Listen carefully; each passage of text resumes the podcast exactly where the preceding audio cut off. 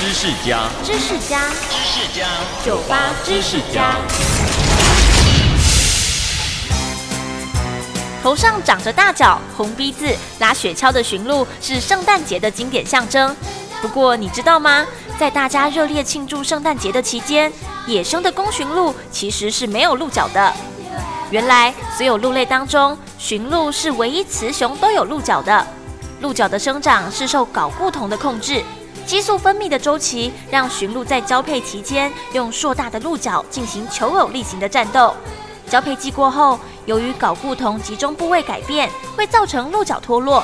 大概四个月后，也就是隔年春天，才会再长出新的鹿角。